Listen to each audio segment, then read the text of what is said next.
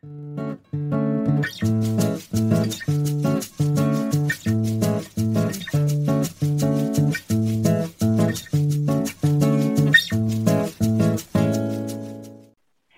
pessoal! A gente está aqui hoje iniciando mais um episódio do nosso querido Chá das Quatro e com um tema bastante atual, que é o tema da solidão.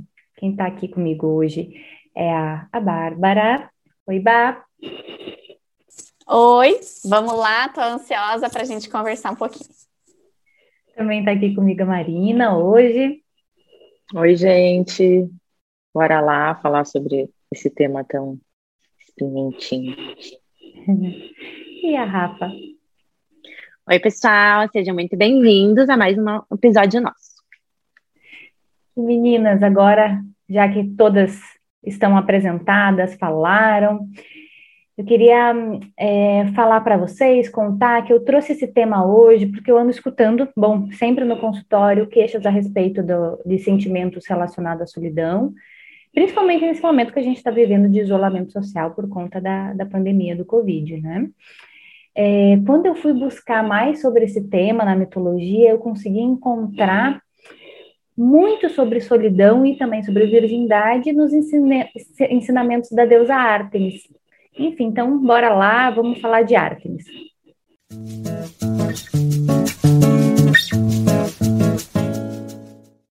Bom, minha ideia para hoje não seria é, trazer um mito, enfim, contar a história, mas falar sobre algumas características da, da deusa, tá? Desse arquétipo, para a gente poder refletir sobre o tema aí que eu estou que eu trazendo e que anda aparecendo também, que é o tema da solidão. Então, Artemis, ou também Artemisia, ela é conhecida como a deusa da caça. Ela também é conhecida como a deusa da lua, dos animais selvagens, também do parto e protetora das meninas. A Artemis, ela é fruto da relação extraconjugal de Zeus, porque, enfim, Zeus era casado com Hera, mas acabou se envolvendo com Leto. E aí, Leto engravidou de Artemis, e de Apolo. Então, Ártemis, ela é irmã gêmea de Apolo, né? Tem um mitógrafo, enfim, né, que se chamava Calímaco, né, anos antes de Cristo, que ele conta que Ártemis, com mais ou menos três anos de idade, ela pediu para o pai dela, para Zeus, para realizar seis desejos. É bem interessante que nas histórias é, é, relacionadas a, a, esse arquétipo de Ártemis aparecem muitos números, né? Com três anos ela pediu seis desejos, enfim, a gente vai ver isso também em relação a um dos pedidos dela. Bom, um dos desejos que Ártemis pediu para o seu pai Zeus para ele realizar era para ela poder permanecer sempre virgem. Então, assim, de, de ser a deusa virgem. Tá?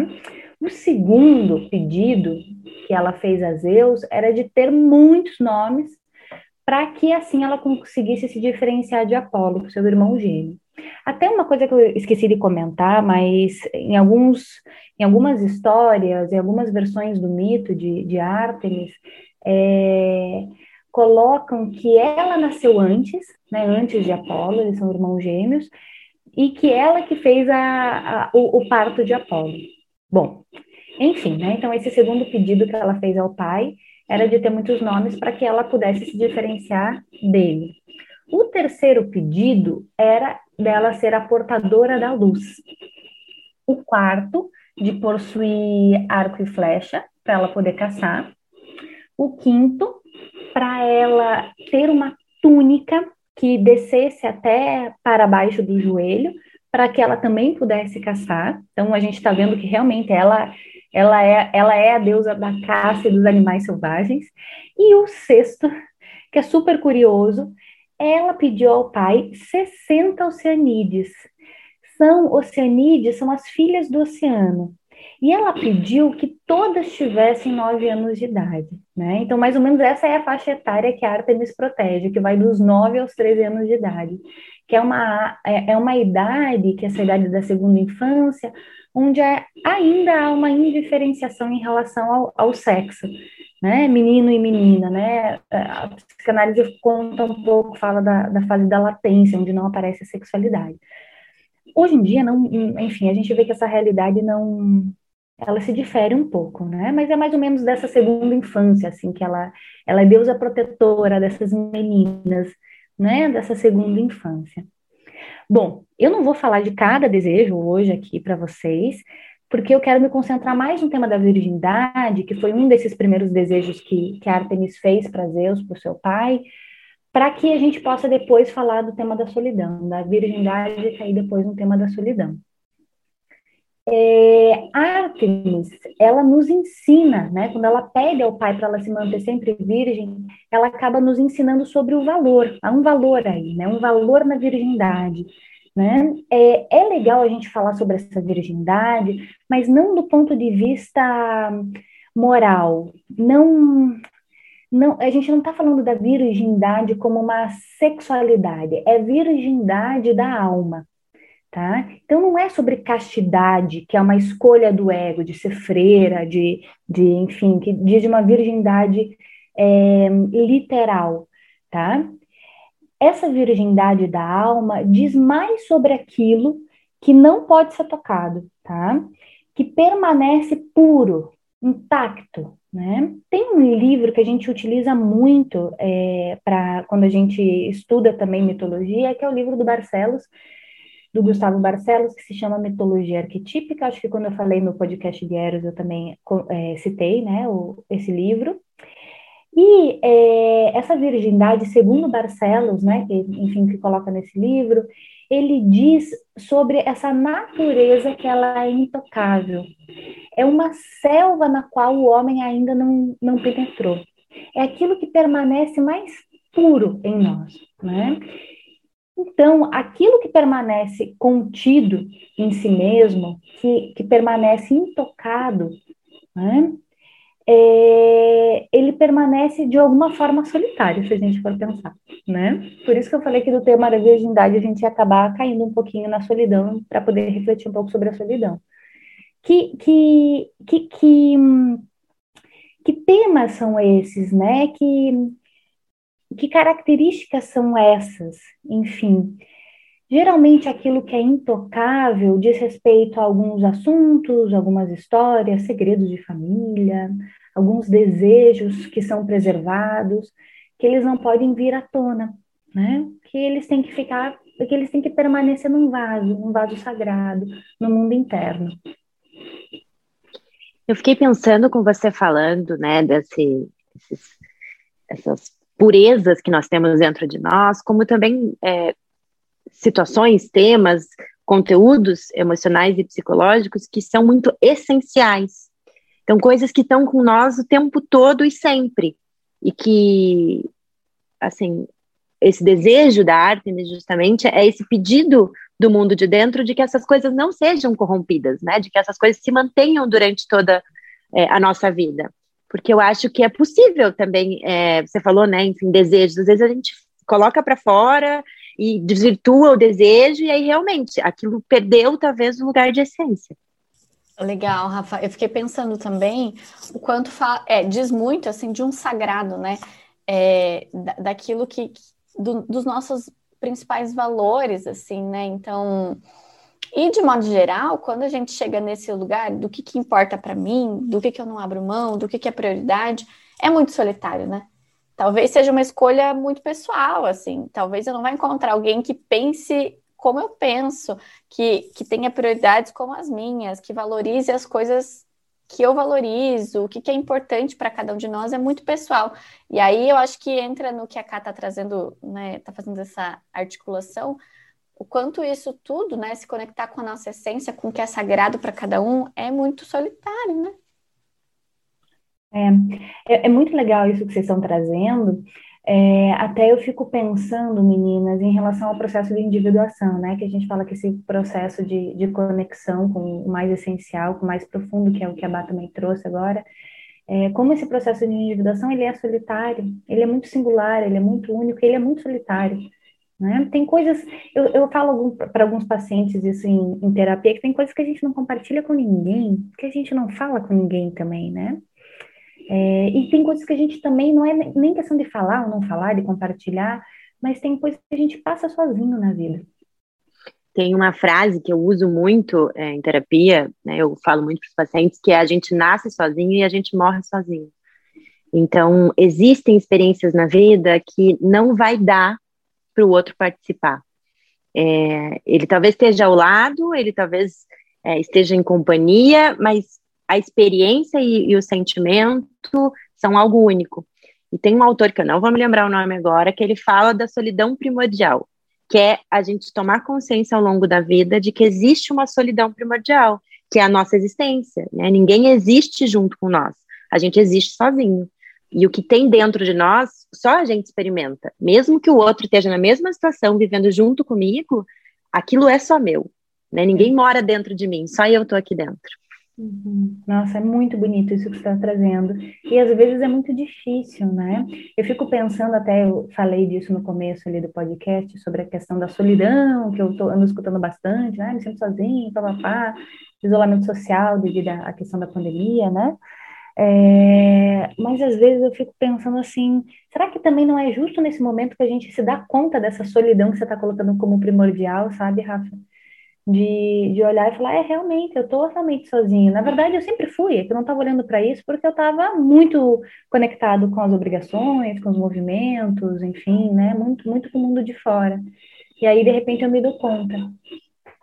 E o quanto esse desejo, né, muitas vezes, de estar o tempo todo com o outro, o tempo todo é, contando, o tempo todo se abrindo, o tempo todo se relacionando para fora, é, a gente tenha descoberto o quão para fora a gente estava, né? O quão é, a gente não estava vivendo essa solidão de maneira consciente, né? Porque ela sempre está lá, a gente está sempre sozinho, mas a gente não tinha consciência disso.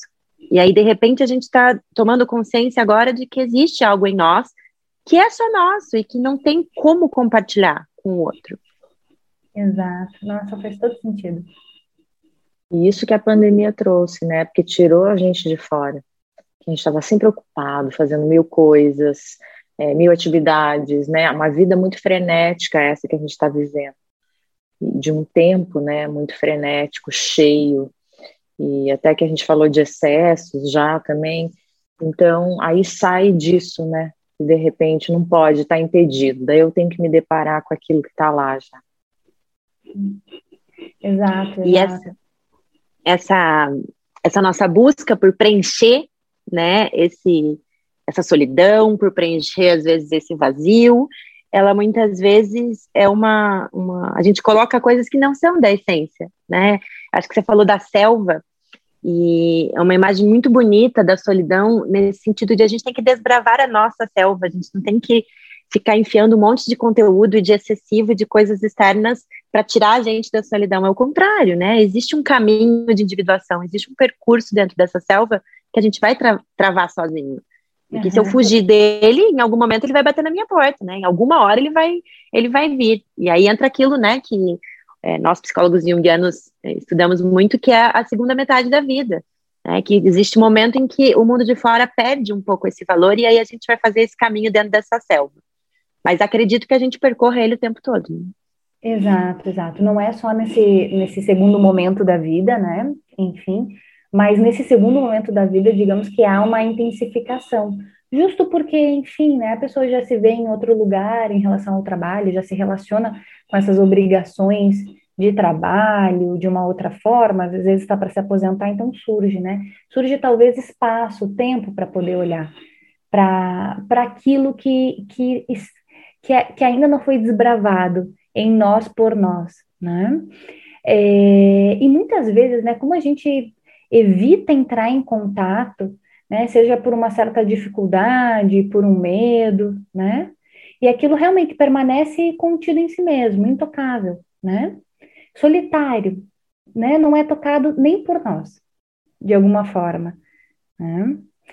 Tem uma coisa que o Barcelos, até a gente falando sobre isso, e que, que o Barcelos coloca no livro dele, que me pareceu super importante, ponto de vista super legal, que ele fala que muitas das depressões podem ser expressões dessas solidão, solidões não vivenciadas. Então, aquilo que permanece desconhecido também em mim, né, que diz do meu mundo interior, daquilo que eu não sei, né, é, pode vir à tona é, em momentos onde a gente se encontra mais deprimido, né, momentos é, talvez que a gente se sinta mais fechado em nós mesmos, né? Então, isso de, da, da depressão poder ser, talvez, né, ser vista como uma expressão dessa solidão não vivenciada, eu achei muito interessante é, aparecer um, um, sintoma mesmo, né, que talvez nos, nos permita, ou talvez às vezes não nos permite, né? Mas talvez seja uma possibilidade da gente poder se conectar com essa interioridade, com esses assuntos interiores, né? Muito legal. E, e fiquei pensando, assim, é, a partir disso que você trouxe, Cal, quanto é, muitas vezes para eu encontrar qual é a minha essência, o que, que é sagrado em mim, o que, que é mais particular, o que, que fica, eu preciso me desconectar com de fora mesmo, né? E aí acho que vem muito essa preocupação o que os outros vão pensar, o que vão dizer de mim. Então, essa solidão não vivenciada, né, que talvez possa ocasionar, possa intensificar, acarretar uma depressão, também venha nesse sentido, né? É me escolher, é me colocar como prioridade, é entender o que, que eu preciso naquele momento e não necessariamente vai ser o que as outras pessoas dizem que tem que ser, né? Ou o caminho que eu tenho que seguir, ou as obrigações que eu tenho que cumprir, ou que estão esperando de mim, enfim, uma série de, de questões que muitas vezes a gente acaba, é, na nossa imaginação, tendo um peso muito maior do que de fato é na realidade, né? Mas é, acho que essa descoberta do que é essencial em mim é também falar um pouco, é, puxa, agora eu vou ser prioridade, né? Agora eu vou colocar isso como sendo o que realmente importa, né? E deixando um pouco de lado o que o, que o mundo, né? O que de fora pede, assim. Olhando um pouco para isso que, tá, vocês estão trazendo da depressão, me, me remeteu muito a uma coisa que a gente escuta, né? Assim, o desespero e a angústia de não conseguir explicar para o outro que é um estado depressivo. Porque as pessoas que nós deprimem, elas é, existe uma barreira, né? Quem está em volta não consegue entender ou não consegue lidar com aquilo que a pessoa deprimida está sentindo, porque aquilo é muito único e muito pessoal e é muito difícil de falar para quem está fora. Então, é uma experiência muito solitária, né? Onde a pessoa mergulha nos, assim, na própria depressão, onde ela tem que entrar em contato com coisas que nem ela gostaria. E quem está fora, assim, existe, existe essa barreira de que a pessoa não entra. Ela pode estar do lado, mas ela não entende, ela não sabe o que é aquilo. Então, é muito solitário, né? Estar deprimido é muito solitário. Uhum. E, e, tem uma outra coisa, né, que, enfim, né, que é essa, essa solidão que a gente está falando, que às vezes pode vir é, à tona por meio de um sintoma, que, né, a depressão, essa solidão, ela é necessária para manter aquilo que é importante para nós, de, assim, num lugar mais intocável. Se a gente for pensar, se a gente está muito para fora, num excesso, com a nossa libido muito voltada, direcionada para fora, às vezes a gente a gente acaba é, muitas vezes se corrompendo. Não sei se é bem isso que. Vamos ver se eu consigo expressar aquilo que eu, que eu quero dizer. Às vezes, com essa energia, com essa atenção voltada toda para o mundo de fora, às vezes a gente tem dificuldade de reconhecer em nós aquilo que precisa ser mantido, contido em nós mesmos, é, é, tocado só por nós. Às vezes a gente daí deixa o outro tocar, a gente toca em assuntos, deixa o outro tocar, e muitas vezes isso pode virar uma mania, né? Eu falo de tudo, eu toco em tudo, eu faço tudo, um excesso, né? Esse arquétipo, a gente está falando de Artemis, né, personificado pela deusa, ele nos ensina sobre o valor da intocabilidade e também do valor da solidão. Nos fala também é, muito do que acontece quando a gente não se permite é, vivenciar esses aspectos, né? Essas, esses, esses momentos e esses aspectos, tá? É, aquilo que pode ser intocável, pode ser uma experiência, pode ser uma lembrança de um momento, né? É, e eu fico muito pensando, eu não sei se vocês, vocês acabam observando isso também, essas queixas de, de sentimento de solidão, é, o quanto as pessoas querem se livrar desse sentimento de solidão logo, porque causa um mal-estar, né? E o quanto no processo dessas pessoas é importante elas se permitirem sentir né, essa solidão, esse sentimento de solidão, esse, esse sentimento de estar sozinha. Até talvez para ela, elas poderem se conectar com esses sentimentos para talvez não adoecerem futuramente, né, com alguma alguma alguma algum sintoma depressivo, né, que as faça daí realmente encarar daí a solidão, né? Eu vejo muito isso é, nessa busca por um companheiro ou uma companheira, né, nos relacionamentos amorosos, as pessoas se afastam muito da solidão, ocupando esse espaço com companhia, com estar com o outro. E aí eu, eu fiquei pensando que a Carlota trouxe do quanto fugir da solidão é, também expressa nesse sentido uma dor do estar consigo mesmo.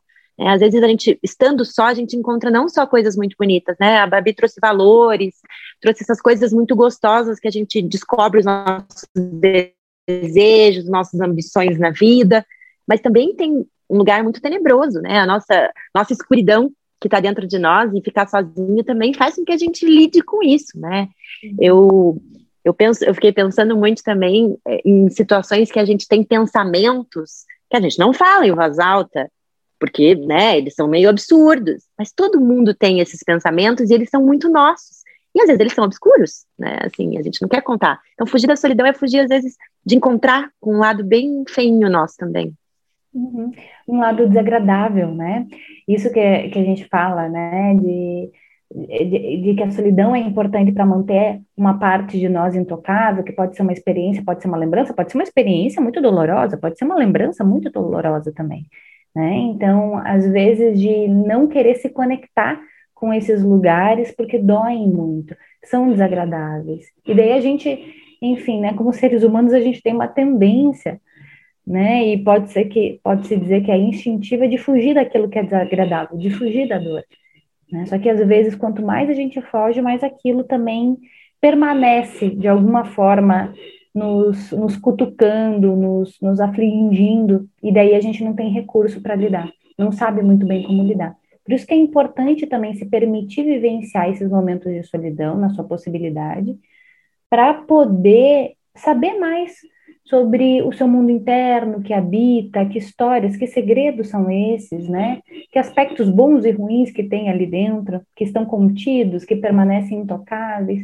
Não que a gente vai ter que tocar em tudo, porque não é sobre isso, mas talvez de poder tocar naquilo que é necessário, né? Tocar sozinho naquilo que é necessário, sem precisar compartilhar, sem precisar do outro, sem, é, é, deixar, deixar talvez esses conteúdos é, livres de talvez uma contaminação externa, né? Algo que eu vejo muito hoje em dia, que é um excesso, né? De compartilhamento, de, né, de, de exposição e que às vezes realmente aquilo que daí é, é pura nossa acaba sendo contaminado, né?